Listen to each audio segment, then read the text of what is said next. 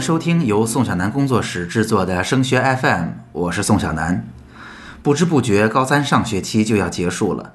升学 FM 陪伴着大家度过了整个的高三上学期。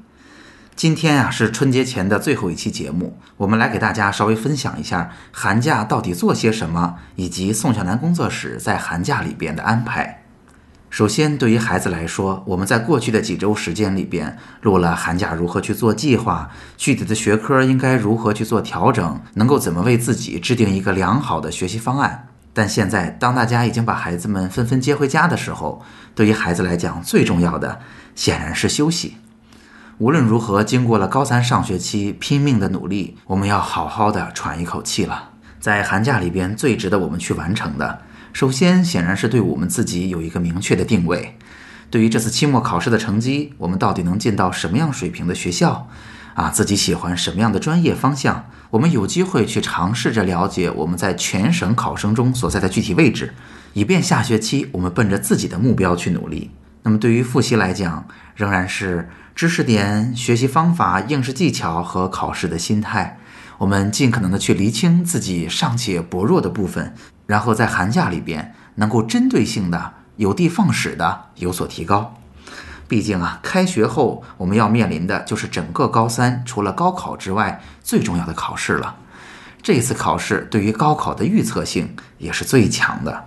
那么宋小南工作室也在寒假里边为大家准备了非常有用的内容。第一呢，我们现在的节目已经将近六十期了。那么在寒假当中，我们会把之前将近六十期的精彩内容进行专题的回顾，包括像高三复习当中我们怎么去定策略啦，我们具体的学科应该怎么做啦，包括有的在志愿上如何去做定位啦，各个专业如何去选择啦，这些专业都是干什么的啦。请大家关注我们的 QQ 群、微信群或者微信公共号。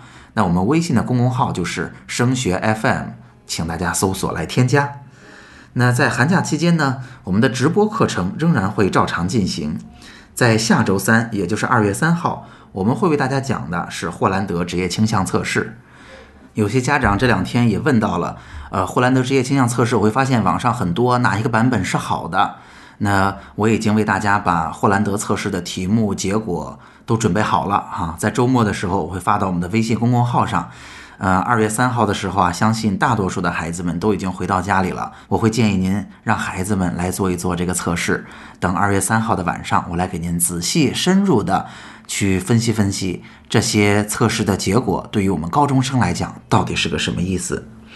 那两周后的周三，也就是二月十七号。啊，我们直播课程仍然会进行。